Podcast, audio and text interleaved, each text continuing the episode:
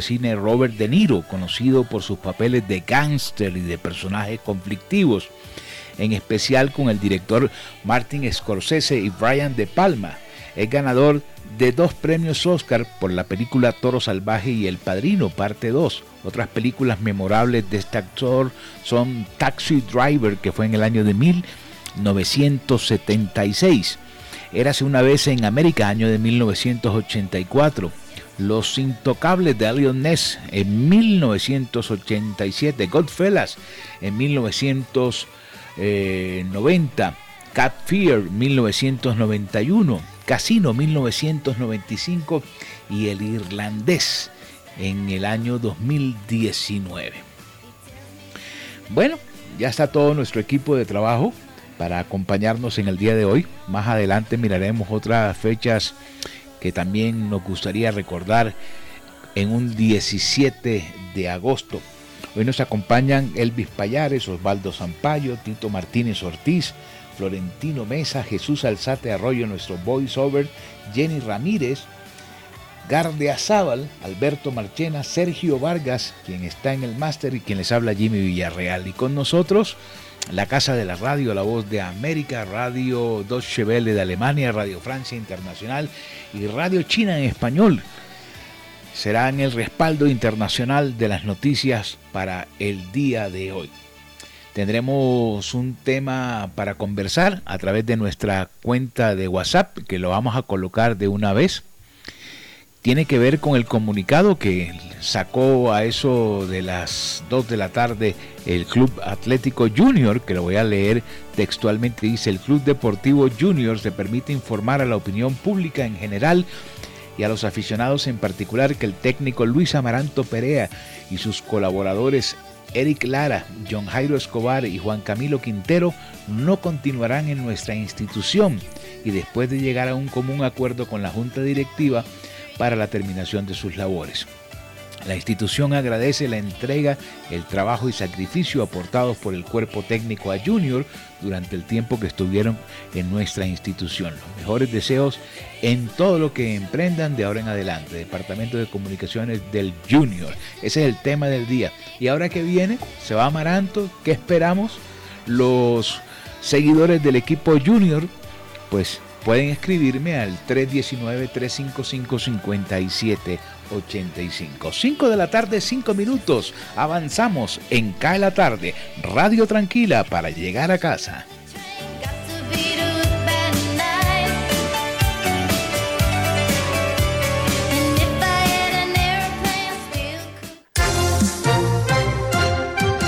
Elvis Payares Matute.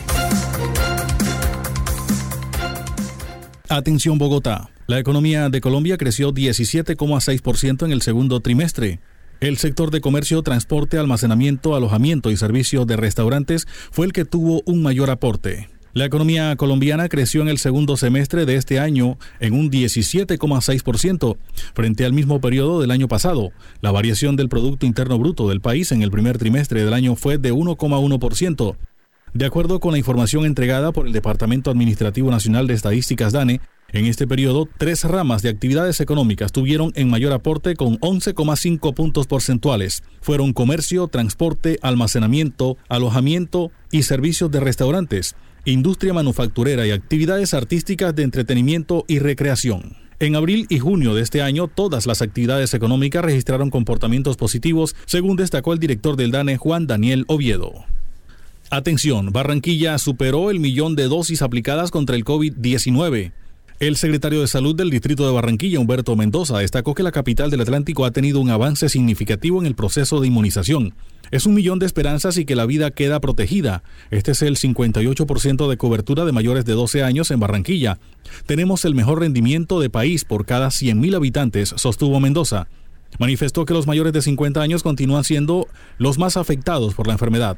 El mensaje a esta población es que acudan a la vacunación en los más de 75 puntos que tiene la ciudad. Destacó además que 421 mil personas tienen un esquema completo de vacunación. Fue enfático al sostener que se deben mantener las medidas de autocuidado para seguir controlando la pandemia en la ciudad.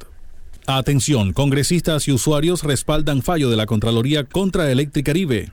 Una victoria, así ha sido calificado por parte de los congresistas de la bancada Caribe y los usuarios el hallazgo de la Contraloría en contra de Electricaribe por no entregar 211 millones de pesos en subsidios para la población de los estratos más bajos de la región. El senador Efraín Cepeda indicó que con esta decisión se hace justicia, teniendo en cuenta que habíamos pedido ese fallo en contra de esta nefasta empresa que le había metido la mano a los bolsillos de la gente que más necesita en la región Caribe.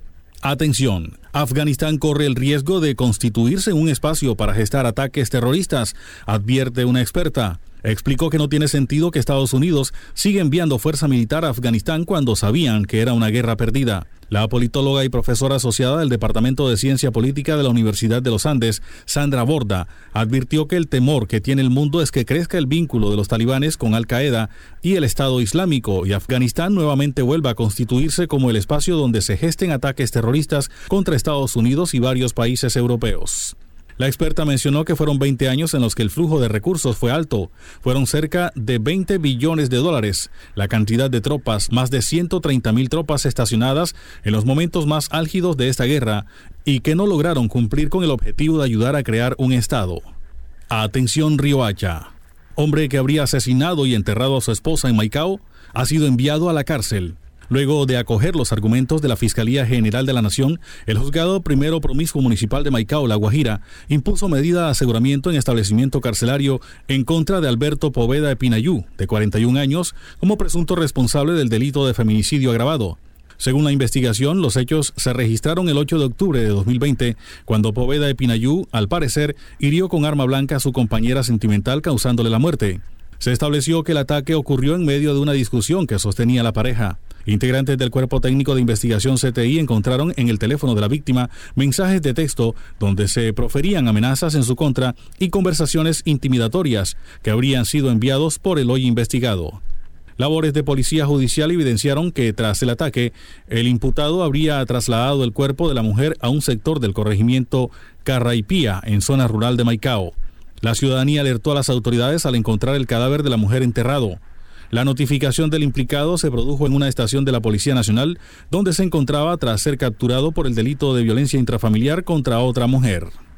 Cae la tarde. Cae la tarde. Cae la tarde. Radio Francia Internacional. Noticias del Mundo.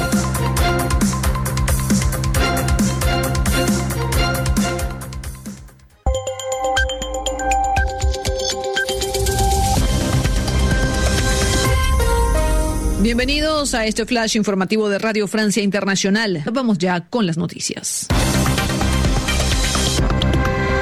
Andreina Flores. En Afganistán, con una imagen que le ha dado la vuelta al mundo, más de 600 afganos apiñados dentro de un avión militar estadounidense despegando de Kabul hacia un destino más seguro que su país. Se han reanudado las repatriaciones de diplomáticos extranjeros y de los afganos que han colaborado con ellos. Es el caso de Salem Wadat, asesor de seguridad del antiguo gobierno afgano, quien pudo salir de Kabul en un vuelo a Turquía hace dos días. Todo el mundo quiere escapar del país casi. Mi familia hasta ayer había en Kabul. Pero alguien les llamó que los talibanes están buscando casa por casa las familiares de los, los intérpretes y sus familiares que dónde está. Y por eso mi familia escapó de Kabul. Y ahora no sé dónde está, pero yo sé que están fuera de Kabul o están en algún sitio, no sé. Y hace pocos minutos el régimen talibán anunció que hoy mismo ofrecerá su primera conferencia de prensa luego de tomar el poder en Afganistán. En Haití, la tormenta tropical Grace ha generado lluvias torrenciales en un país que ya sufre una tragedia por el terremoto de magnitud 7.2 registrado el sábado. El balance de este sismo se eleva a más de 1.400 fallecidos y 6.900 heridos. Japón amplió hoy la emergencia sanitaria por el coronavirus a otras siete regiones para combatir un fuerte brote de contagios. Esto a unas semanas del inicio de los Juegos Paralímpicos. La medida prohíbe la venta de alcohol en bares y restaurantes y les obliga a cerrar a las 8 de la noche.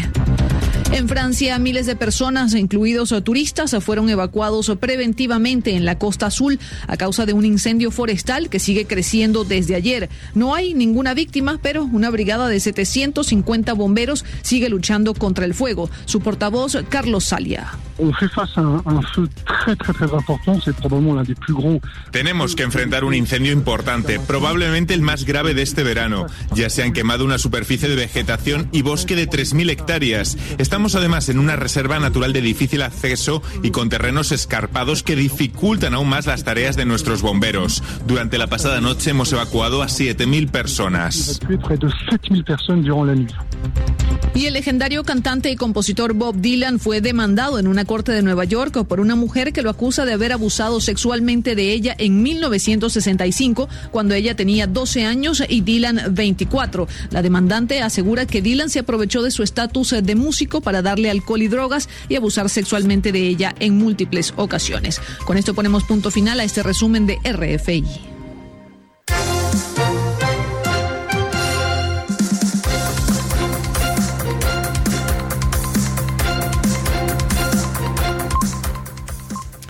5 de la tarde, 14 minutos, otras fechas importantes en un día como hoy.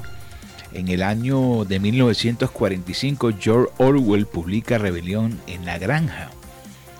En 1977 se estrenó en Francia Ese oscuro objeto del deseo de Luis Buñuel. En el año de 1993, Alejandro Sanz publicó su disco Si tú me miras. En el año de 1998, Bill Clinton admite públicamente haber tenido relaciones físicas impropias con la becaria de la Casa Blanca, Mónica Lewinsky. Y en el año 2018, Ariana Grande lanza su cuarto álbum llamado Sweet Teener. Vamos a ver quién me ha escrito a la, a la cuenta de WhatsApp sobre el tema del día, la salida de Luis Amaranto Perea del equipo junior. Me escribe Franklin Cantillo y me pone una interrogación bien grande. Dice, ¿y ahora? Me escribe Luis Díaz. Dice, nos tocará así de simple. Julio otra vez. Bueno, me imagino que hace referencia a Julio Avelino Comezaña. Snyder Tobías dice, es hora de eh, ah, se me perdió aquí, se me perdió aquí. Eh, bueno, se, cerré. Omar Jesús, buena hora, se que echaron Amaranto. Espero que no haya excusas para ir al estadio. Hay que ir a apoyar al equipo. ¿Y qué esperas ir a ver ese poco de genérico? Dice Adalberto Matías.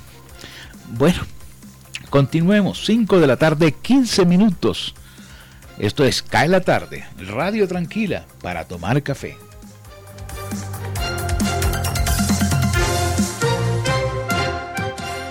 Cae la tarde. Cae la tarde. Cae la tarde. Osvaldo Zampayo y Jenny Ramírez con los personajes.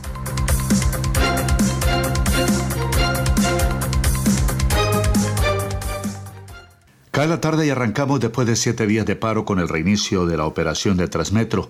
¿A qué acuerdos llegaron los operadores y la alcaldía de Barranquilla? Le preguntamos a José Miro Picón, gerente de Sistur, uno de los concesionarios del sistema junto con Metro Caribe. Eh, partiendo obviamente de la confirmación del aporte del distrito, eso nos va a permitir eh, reperfilar las deudas con los bancos. Eh, los bancos están esperando esta confirmación para esta semana poder llevar a sus comités esas solicitudes eh, de, de deudas y poder el otro año pues empezar a seguir pagando capital. Y también, obviamente, esperamos que la reforma tributaria quede en firme para que pueda apoyarnos la reforma con ese otro 50% de recursos y el fortalecimiento de los aportes del FED, que es el Fondo de Estabilización Tarifario, por parte de las empresas. El compromiso viene allí esperamos obviamente que con la reactivación esos ingresos mejoren. Gracias a Osemiro Picón, gerente de Sistur. Ahora está en CAE la tarde Fernando Izaza, el gerente de Transmetro. Los usuarios del sistema se preguntan si este acuerdo y los recursos para el reinicio de operaciones de Transmetro, ¿para cuánto tiempo garantizan el servicio? Yo pienso que, que la, lo, lo, dicho, las alternativas que se buscaron eh, es con el fin de seguir garantizando el servicio, no que en una semana o 15 días o un mes volvamos a, parar el sistema por una situación diferente. Eh, vamos a trabajar con la solución eh, teniendo en cuenta el liderazgo del alcalde Jaime Pomarejo, nos ha garantizado unos recursos para la sostenibilidad del sistema. Y con el fin de mitigar la situación que está generando esto que estamos viviendo del COVID. Por otro lado, hay otra acción que venimos ejerciendo de la mano del área metropolitana, teniendo en cuenta que hay una eh, fuente estructural del sistema, que es el PET, el Fondo de Estabilización Tarifario, donde 100 pesos de, el de la tarifa del transporte público colectivo van hacia el sistema Transmetro, al sistema masivo. En ese sentido, hay unas empresas o pocas empresas que no están haciendo sus aportes y como lo hemos evidenciado en los medios de comunicación y el comunicado de prensa que hizo el área metropolitana, ya se iniciaron las acciones legales y penales y civiles para poder lograr que esas empresas eh, se, digamos, se comprometan en el aporte de esos, eh, de esos dineros que se están apropiando de manera irregular. Balance positivo del COVID-3 en las tres capitales, Barranquilla, Santa Marta y Cartagena. Ninguna persona fallecida por el virus. Humberto Mendoza, el secretario de Salud de Barranquilla, habla de estas positivas estadísticas y que se esperan se pueda replicar. Dos días consecutivos sin fallecimientos y del día de ayer al día de hoy un solo caso. Eh, es decir, que, que la ciudad tiene consistencia en sus resultados de COVID, un 10% de positividad y unos usos hospitalarios que cada día son, son menores. Los usos hospitalarios en la ciudad están en el 1.7% la hospitalización por COVID y, el descenso de utilización de unidades de cuidado intensivo ha llegado al 5.8%. Obviamente esto también genera una mayor disponibilidad de UCI en el 46%. La realidad es que el incremento en las coberturas de vacunación y la alta prevalencia que deja una inmunidad natural necesariamente explica por qué el comportamiento de menos contagios, menos hospitalizaciones y por supuesto ya días sin letalidad, sin fallecimientos. ¿Qué pasa con las tiendas de barrio en Colombia? En medio de la pandemia y los pronósticos de cierre de unas 11.000 en el país que prevé FENALCO, está en cada tarde Orlando Jiménez, directivo de UNDECO. La gremiación cumple 49 años de existencia en medio de varias problemáticas. Bueno, nosotros desde el año anterior, eh, después de unos cinco o seis meses de pandemia, empezamos a notar aquí en Soledad y Barranquilla sobre todo, eh, había mucho eh, tendero, sobre todo el estrato 1 y 2, incluso el estrato 3, que estaban pasando por una situación muy difícil porque el poder adquisitivo de sus consumidores o de sus vecinos había disminuido ostensiblemente por la misma pandemia. Y quienes estaban sobreviviendo, eh, sus clientes consumidores, pues con apoyo del gobierno nacional, del gobierno regional, gobierno distrital y empresa privada. Total que en las tiendas era muy poco lo que se podía vender y por ese motivo eh, muchos tuvieron que tomar la decisión de cerrar definitivamente su establecimiento de comercio. Otros lo cerraron de una forma temporal o de forma temporal, esperando que la situación de la pandemia eh, permitiera regresar de cierto modo a la normalidad. Hoy vemos que definitivamente hay comerciantes, sobre todo el canal tradicional tienda, que están sobreviviendo con la expectativa que en lo que resta del año y el año 2022 empiece a generarse un mayor eh, circulante, mayor flujo de caja, de modo que, que puedan mantenerse abiertos al público.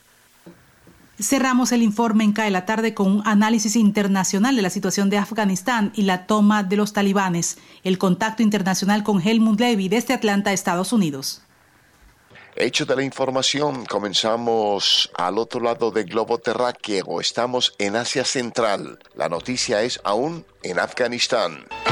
Corrupción y cobardía las claves de la victoria talibán en Afganistán. En el segundo día en Afganistán bajo control talibán desde la invasión de Estados Unidos en el 2001, Kabul amaneció hoy nuevamente en manos de insurgentes que patrullan las calles y controlan los movimientos de las personas. El colapso del país ocurrió en semanas después de que en mayo las fuerzas de Estados Unidos y de la OTAN comenzaran la fase final de la retirada al entregar todas sus bases militares al entonces corrupto y cobarde ejército regular afgano que ahora parece haberse volatilizado ante la arremetida de los talibanes. El aeropuerto internacional Hamid Harsai de Kabul es zona de muertes y caos ante la arremetida de afganos quienes desean huir de la tiranía y el terror que se avecinan. El gobierno estadounidense dijo a principios de este mes que ya tramitaba unas 20.000 solicitudes de visado de afganos que ayudaron a sus soldados junto a sus familias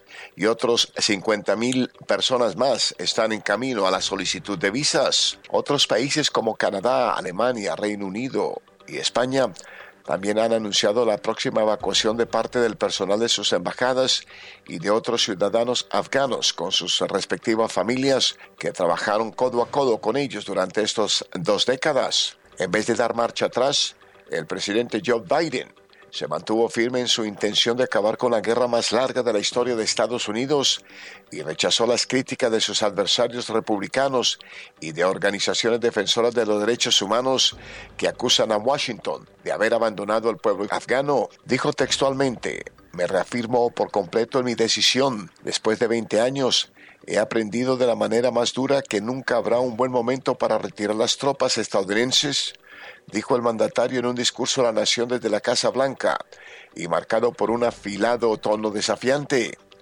Rodeado de banderas estadounidenses, reiteró su promesa de que no enviará más hijos e hijas a luchar en una guerra civil que deben resolver los afganos y que no está en el interés nacional de Washington. Estados Unidos ha cometido un error de cálculo en Afganistán y todo el peso de la política exterior recae en los hombros de un presidente que por espacio de 50 años en política siempre fue débil y sin visión, mientras el mundo civilizado mira con tristeza y dolor las imágenes que llegan desde Afganistán, el mundo del terror en manos del grupo extremista fundamentalista Hamas en la franja de Gaza y el grupo Hezbollah en el sur del Líbano felicitan a los talibanes por su victoria en Asia Central, una de las 22 subregiones que las Naciones Unidas dividen en el mundo. Ha comenzado una nueva era de guerra, odio y sangre y muerte bajo la excusa de islamizar el planeta.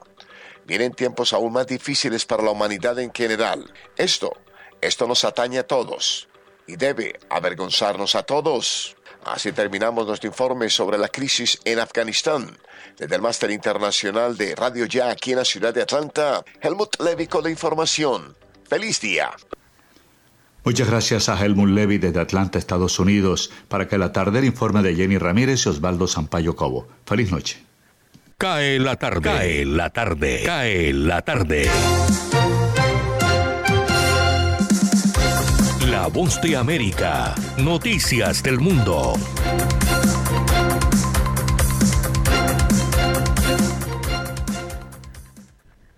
El presidente de Estados Unidos, Joe Biden, insistió el lunes que la misión de Estados Unidos en Afganistán concluyó hace tiempo y ante el rápido colapso del país ante los talibanes, recalcó que el objetivo de Washington nunca fue construir un país. Biden dijo que entraron en Afganistán hace casi 20 años con unos objetivos claros, al referirse a los dos motivos que oficialmente llevaron al país a declarar la guerra en un primer momento. Primero, para dar caza a los autores de los atentados del pasado 11 de septiembre de 2001 y evitar nuevos ataques desde el suelo afgano. Por otro lado, la variante Delta sigue propagándose entre los no vacunados. Estados Unidos ahora tiene un promedio de 650 muertes por día, un aumento superior al 80% respecto al mes de junio y superando la marca de 600 por primera vez en tres meses. En Florida, donde se registraron alrededor de mil muertes la semana pasada, el gobernador republicano Ron DeSantis recomendó tratar el coronavirus con el medicamento Regeneron, al que atribuyó la reducción de las hospitalizaciones en un 70%. Mientras tanto, la Corte Suprema de Texas falló temporalmente a favor de prohibir en dos condados el mandato de tapabocas, incluyendo las escuelas, por solicitud del gobernador republicano Greg Abbott, pese a que en esa entidad registra un aumento del 400% en hospitalizaciones por COVID-19. Desde Washington, Sofía Pisani, Voz de América. Cae la tarde, radio para compartir un café.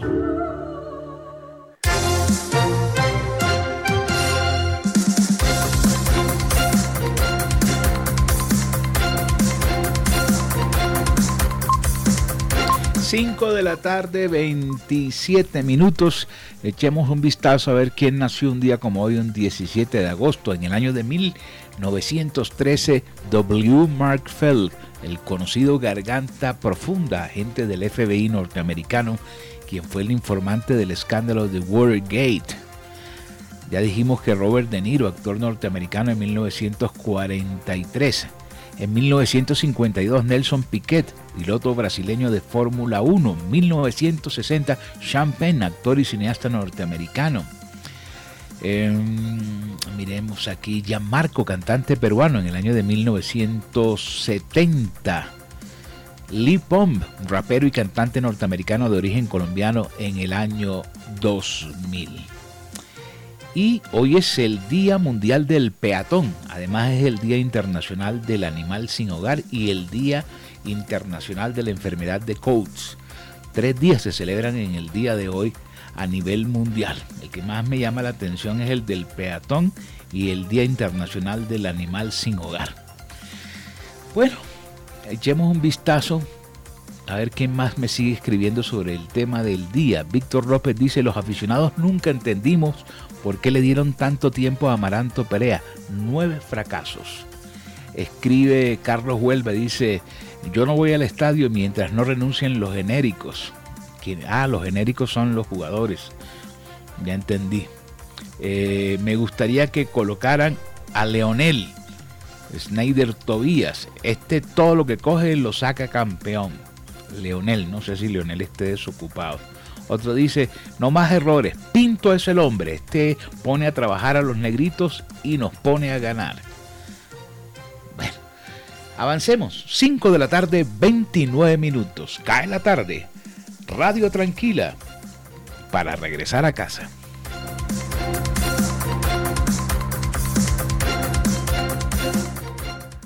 Indicadores económicos. Les saluda Tito Martínez Ortiz. Con la reactivación mundial del comercio de bienes en el 2021, se abren múltiples oportunidades para que empresas colombianas puedan consolidarse como proveedoras de confianza en múltiples sectores. Para aprovechar esta coyuntura, ProColombia, con el apoyo del Ministerio de Comercio, Industria y Turismo e Impulsa, abren una nueva convocatoria para 305 empresas de bienes para el programa Fábricas de Internacionalización, el cual ha facilitado hasta la fecha que 340 empresas de 21 departamentos hayan exportado 44 millones 100 mil dólares. Allí más del 60% corresponde a empresas que son micro y pequeñas compañías. Asimismo, en el 2020, gracias al programa, 34 empresas exportaron y en el 2021 ya son 64. De estas, 10 lograron llegar a mercados internacionales por primera vez.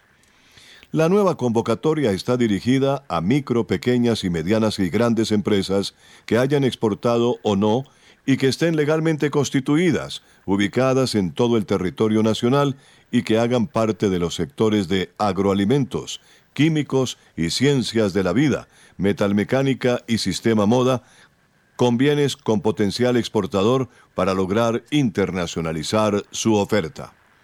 Si bien la convocatoria está abierta para todos los departamentos del país, ProColombia ha detectado grandes oportunidades de aumentar el tejido empresarial exportador en regiones como Quindío, Risaralda, Caldas, Valle del Cauca, Santander, Norte de Santander, Huila, Tolima, Magdalena, Bolívar y Atlántico. Descarga gratis el aplicativo móvil Universal Estéreo. Ya está disponible para Android y te acompañaremos a donde vayas. Universal. Ha sido definida la hoja de ruta para impulsar el comercio internacional y la reactivación.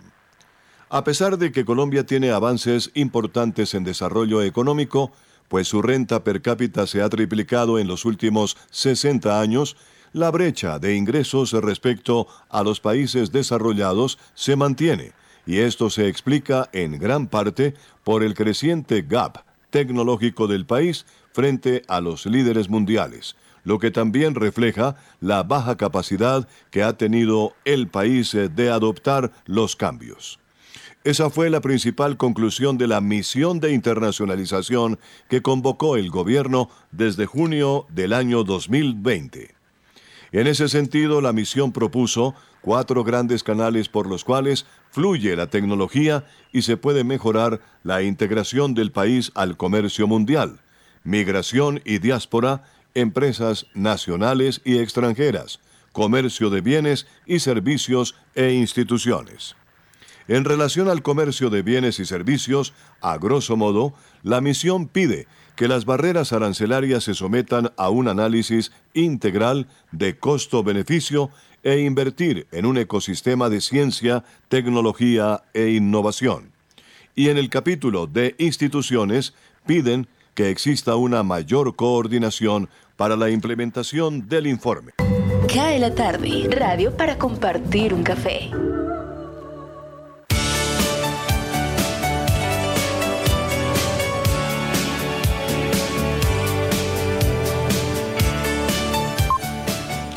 5 de la tarde, 34 minutos. Hagamos una pausa, vamos al break. Aprovechemos, tomemos un tintico, eh, compartamos en familia y no se aparten de su radio. Tenemos todavía media hora más para estar con ustedes aquí en Cae la tarde.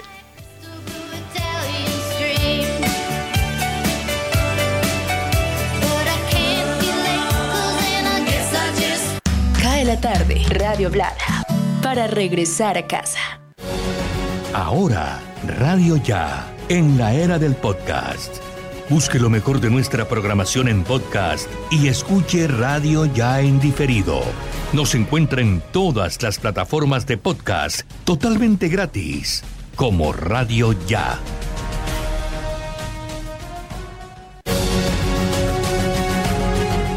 www.radioya.com es la radio digital de tu generación.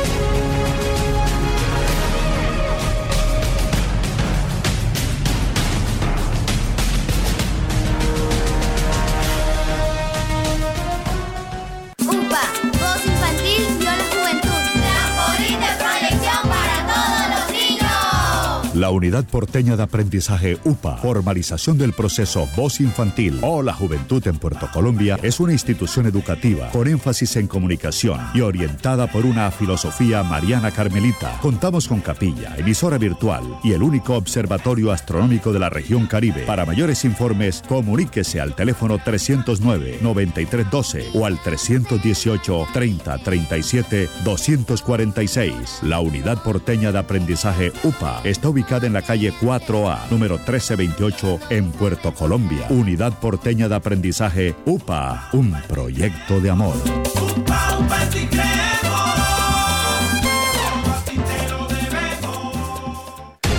Noticias Ya es información, análisis, opinión en Barranquilla y el Caribe. Sintonízate en los 94.1 FM de Uniautónoma Estéreo y los 14.30 AM de Radio Ya. Noticias Ya, con la dirección de Jenny Ramírez y Osvaldo Sampaio Cobo. Escúchanos desde las 4 y 45 hasta las 9 de la mañana.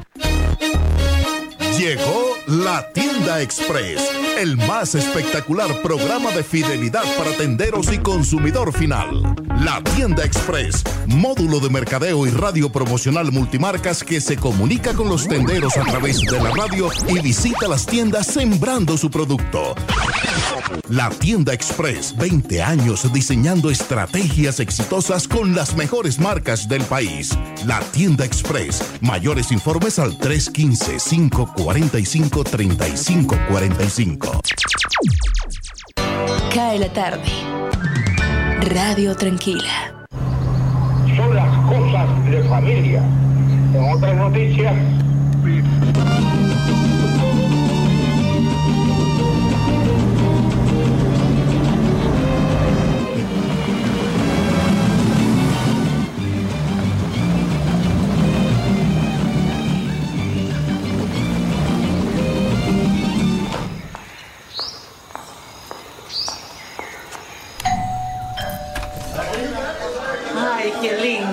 Linda, amorcito.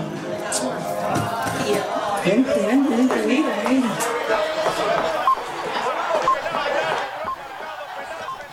Esa algarabía es parte del detrás de cámara del más reciente video de Camila Cabello, la tres veces nominada a premio Grammy multiplatino y compositora que encabeza las listas de popularidad con su más reciente trabajo musical que se llama Don't Go Yet. La canción fue escrita por Camila, por Scott Harritt y Ricky Reed. Acaba de ser lanzado el fin de semana eh, el video y tiene nada menos que un millón de views en tan solo tres días. Don't Go Yet con Camila Cabello.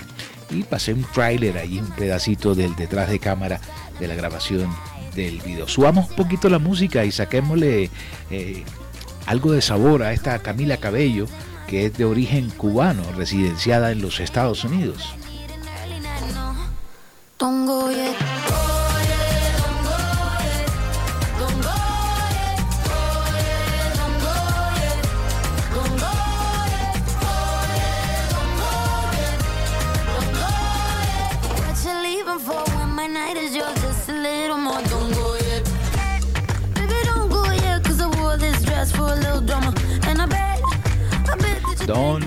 Yet con Camila Cabello. Bienvenidos a lo que resta de programa. Esto es Cae la tarde. Vamos avanzando. Tenemos mucho más para compartir con nuestros, eh, nuestros oyentes en el regreso a casa.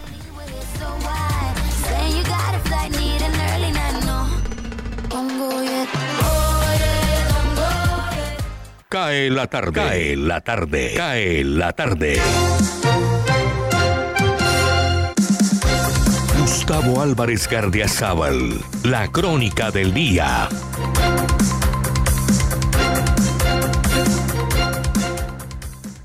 Quienes todavía recordamos las fotografías y videos de la huida tormentosa de los norteamericanos de Vietnam aquel 30 de abril de 1975. Nos sobrecogimos ayer cuando vimos las imágenes de los aviones gringos, alemanes e ingleses tratando de despegar del aeropuerto de Kabul o de los helicópteros surgiendo de entre los techos de las residencias cercanas a sus embajadas, evacuando gentes desesperadas. Era igualito que en Saigón hace 46 años. El gran derrotado, empero, no es el imperio norteamericano, ni los aliados que prestaron durante 20 años las tropas de sus países para impedir que los talibanes siguieran gobernando Afganistán. El gran derrotado es el mundo civilizado, que una vez más perdió la guerra en ese país, en donde Alejandro Magno tuvo que echar reversa de sus pletóricas conquistas. El mismo país en donde los rusos hace 30 años les tocó hacer igual que a los mongoles hace 800 huir porque fueron a ese país mitológico a perder la guerra. En esta oportunidad, la derrota no solo parece haberlos cogido sorpresivamente a todos, desde Biden hasta Johnson, desde la Merkel hasta Sánchez, sino con los calzones abajo.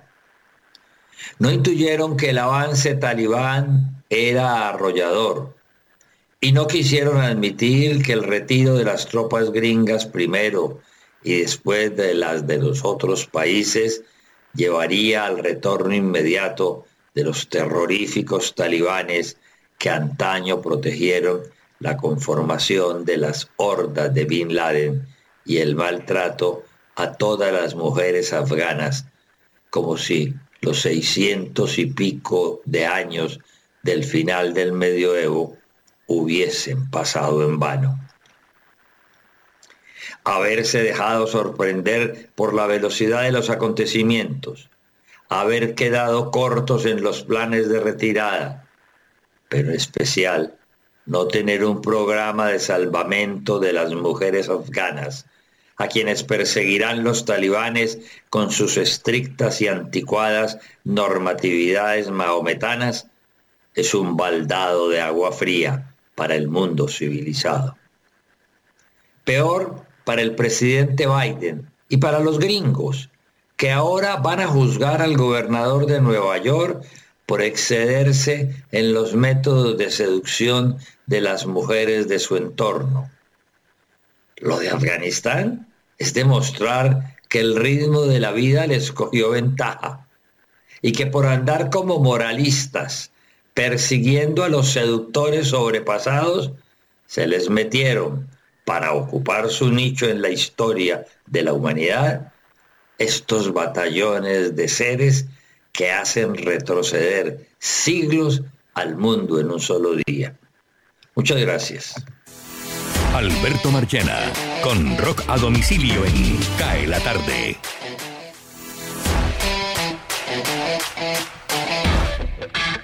Un 17 de agosto del año de 1995, el cantante de la banda Depeche Mode, Dave Gahan, se intenta suicidar cortándose sus venas. Logra sobrevivir luego que es salvado por un amigo que entra a la casa y alcanza a llamar a los paramédicos. Es trasladado a la Medical Center más cercano y al día después amanece en el pabellón psiquiátrico de un hospital donde se recuperó durante varias semanas. Casi perdemos ese día al vocalista de Depeche Mode, Dave Gahan. Este fue un flashback de Roca Domicilio. Reach out, touch faith.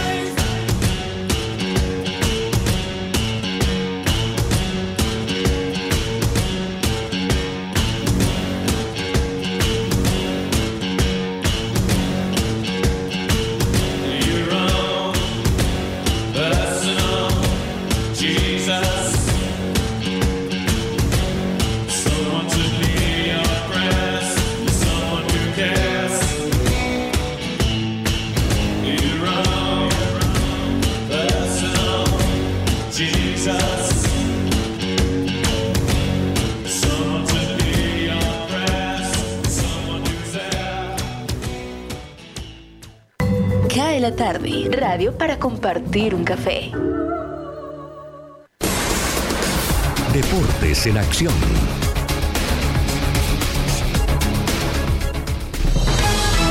Momento deportivo en La Voz de América. Les informa Henry Llanos.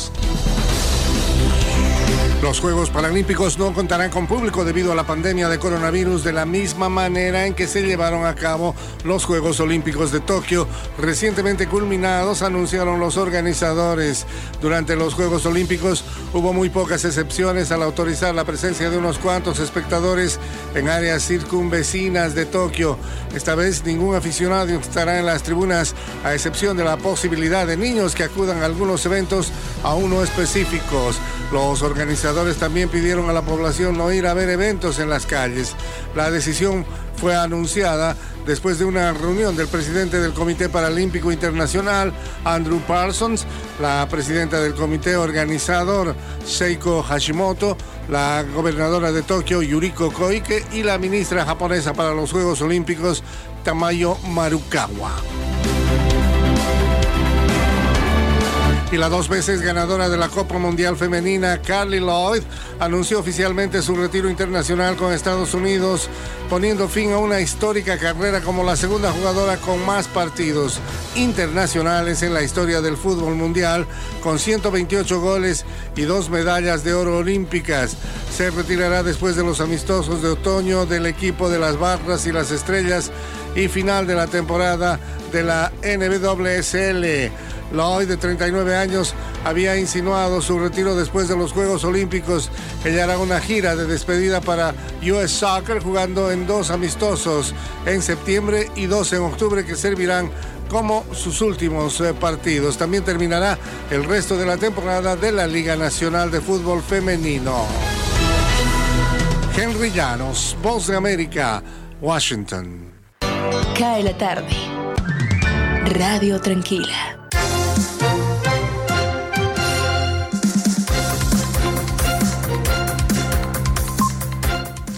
Llegó el reporte del COVID. 108 personas fallecieron en el país, un total de 8 casos de COVID-19 en el departamento del Atlántico y 67 en Barranquilla. Es el reporte del Ministerio de Salud que cifró en 3.247 los nuevos contagios en toda Colombia. Y en cuanto a fallecimientos, se informa de 108 en el territorio nacional, entre los que están dos muertes en la capital del Atlántico, una en Tubará y otra en el municipio de Galapa. En otras ciudades, 25 ciudadanos murieron en Bogotá, 19 en el Valle, 11 en Antioquia, además de los decesos de Santa Marta, y uno en Cartagena. Los casos activos son 37.410 en toda Colombia. Los mayores contagios están en Valle con 998, le sigue Antioquia con 782 y Bogotá con 684 contagiados. 5 de la tarde, 49 minutos. Avanzamos.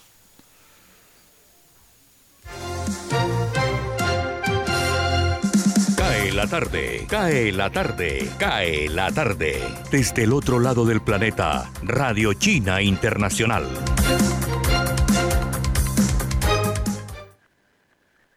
El nuevo presidente de Irán, el clérigo Ebrahim Raisi, ha jurado al cargo y se ha convertido en el octavo presidente de la República Islámica. Raisi sucede a Hassan Rouhani tras imponerse en los comicios de junio que estuvieron marcados por una abstención récord. Representantes de varios países atendieron a la ceremonia. El nuevo presidente iraní tendrá que hacer frente a las sanciones económicas occidentales, a la crisis sanitaria y a las negociaciones en torno al acuerdo nuclear. Las fuerzas aéreas israelíes han anunciado que atacaron una serie de puntos de lanzamiento de misiles en Líbano el jueves por la mañana. Este movimiento supone el primer ataque aéreo israelí en Líbano en siete años. Israel asegura que se han limitado a responder al lanzamiento de dos misiles que se efectuó desde territorio libanés, un ataque que ningún grupo ha reivindicado. Fuentes israelíes sostienen que los misiles fueron lanzados en la zona sur del Líbano, que está controlada en su mayoría por milicianos del grupo armado Hezbollah. Por su parte, las hostilidades transfronterizas han aumentado debido a las tensiones con Irán. Las autoridades de la provincia afgana de Nanjargar informaron de que dos soldados y cerca de 40 militantes talibanes han fallecido en los enfrentamientos antes del amanecer. Según esta fuente, las fuerzas militares repelieron fuertemente a los soldados talibanes armados mientras intentaban hacerse con el control de un distrito suburbano. Los choques se prolongaron durante horas y dejaron heridos a decenas de talibanes y cuatro soldados afganos. Actualmente, las fuerzas talibanas y gubernamentales compiten por el control tras la retirada de tropas extranjeras en el país. Por otro lado, Uzbekistán y Tayikistán han adoptado medidas en caso de que la violencia se extienda hasta sus fronteras. Por su parte, Rusia ha enviado un amplio contingente para realizar maniobras militares con las fuerzas tayicas y uzbecas. México ha demandado a los principales fabricantes de armas ante el Tribunal Federal de Estados Unidos por prácticas empresariales negligentes que fomentan el tráfico ilegal de armas en México. El gobierno mexicano ha asegurado que se produce un torrente de armas ilegales que van a parar a los traficantes de drogas mexicanos, lo que desemboca en miles de muertes. Entre las empresas demandadas se encuentran Smith Wesson, Colt Manufacturing Company y Glock Incorporated. Muchas gracias. En primer lugar, agradecer. México exige una compensación de 10 mil millones de dólares estadounidenses. Este movimiento es uno de los más importantes que se han tomado jamás para presionar a la industria armamentística estadounidense, a la que los líderes mexicanos han culpado de la violencia en su país. Vamos a litigarlo. El ministro de Relaciones Exteriores de México, Marcelo Ebrard, ha afirmado que estas empresas tienen que cesar sus prácticas nocivas. Por su parte, las compañías implicadas no han emitido ningún comunicado, mientras que la Fundación Nacional de Deportes de Tiro de Estados Unidos ha rechazado las afirmaciones del gobierno mexicano. CGTN, en español. Cadena de noticias. Saludos, Florentino Mesa les presenta la vuelta al mundo en 120 segundos. Los hospitales del suroeste de Haití están al límite mientras las autoridades incrementaron a 1.419 el número de fallecidos y a 6.900 el de heridos a causa del fuerte terremoto de magnitud 7.2 del sábado pasado. El gobierno haitiano prometió dar una mayor celeridad en las operaciones de rescate y en la atención a las víctimas. En vez de dar marcha atrás, el presidente estadounidense Joe Biden se mantuvo firme en su intención de acabar con la guerra más larga de la historia de Estados Unidos, defendió su decisión de retirar las tropas estadounidenses de Afganistán y culpó al gobierno y al ejército afgano del caos que se ha desatado tras el rápido avance de los talibanes y la toma de Kabul. El secretario general de las Naciones Unidas, Antonio Guterres, hizo un llamado para poner fin inmediatamente a la violencia en Afganistán y exhortó a la comunidad internacional a unirse para garantizar que se respeten los derechos humanos.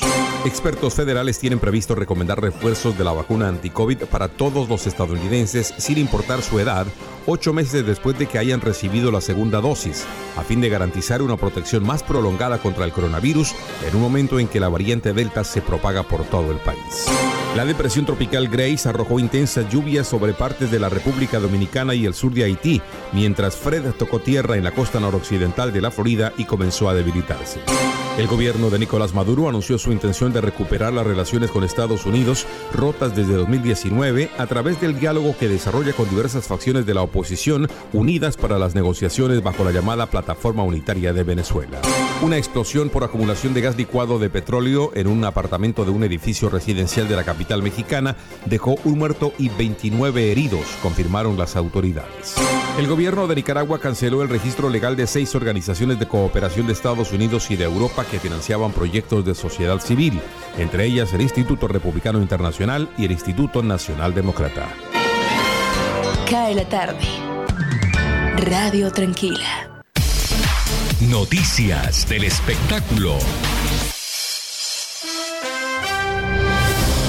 La cantante Madonna, quien el lunes cumplió 63 años, decidió celebrar la ocasión relanzando todo su catálogo en virtud de un acuerdo con Warner Music Group, corporación que le sirvió de plataforma al estrellato musical hace casi cuatro décadas. Warner Music, el tercer sello más grande del mundo, también es la casa discográfica de Cardi B, Ed Sheeran y Bruno Mars.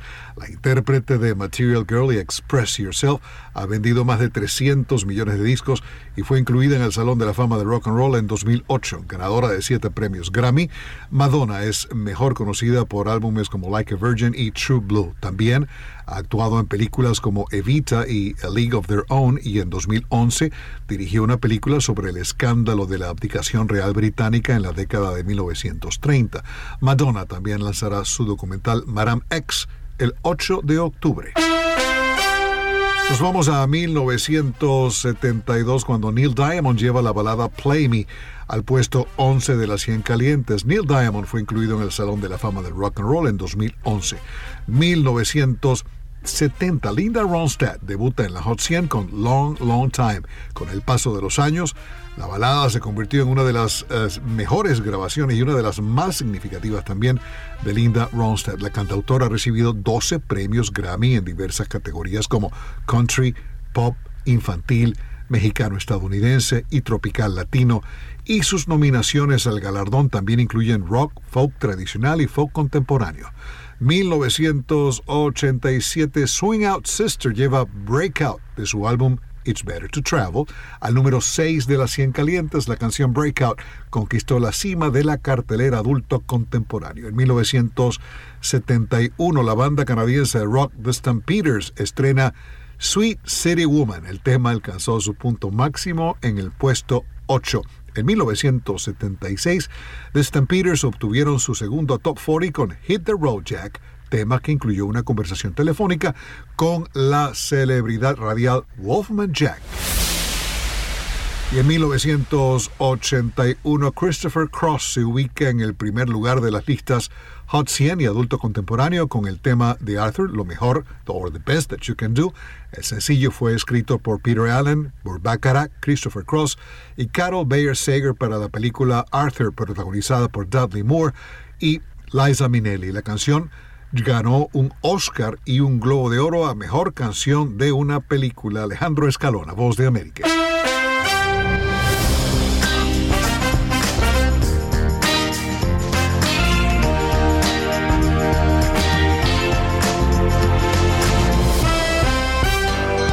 Tarde. Radio Tranquila.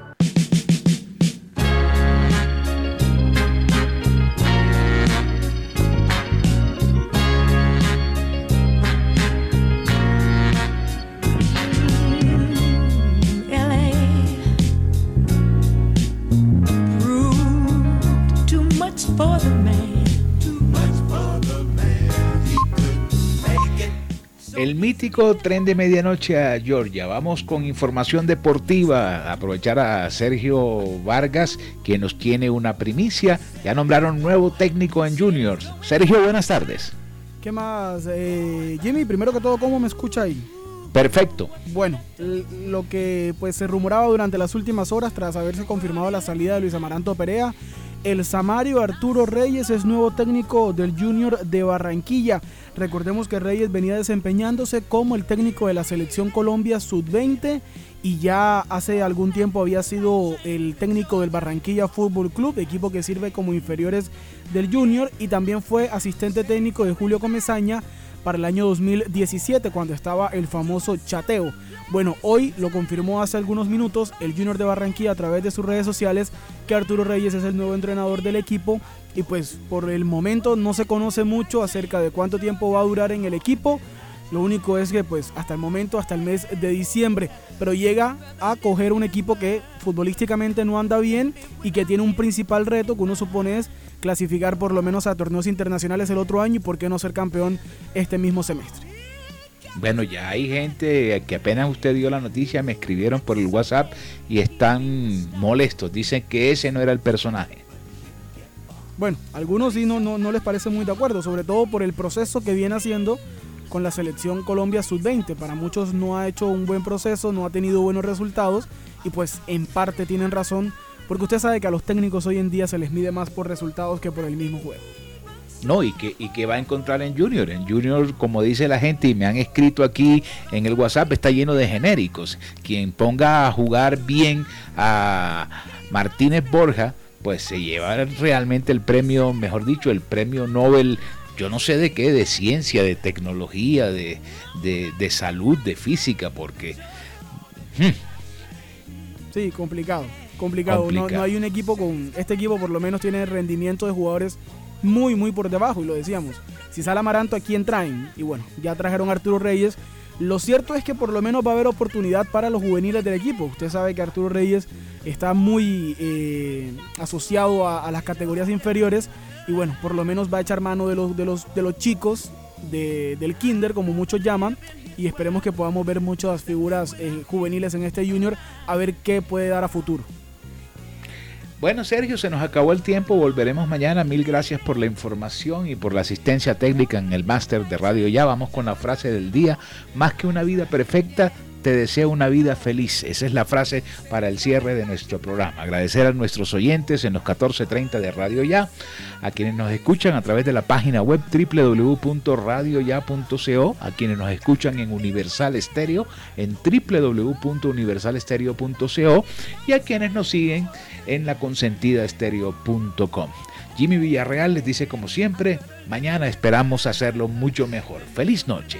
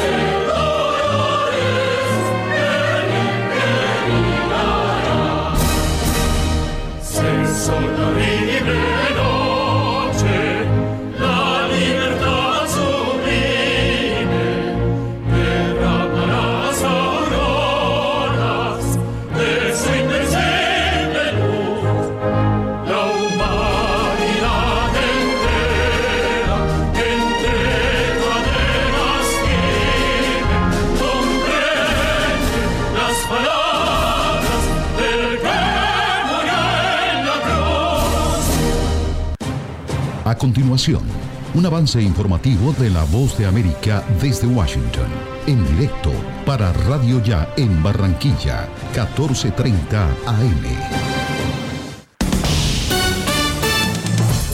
Este es un avance informativo de la voz de América desde Washington.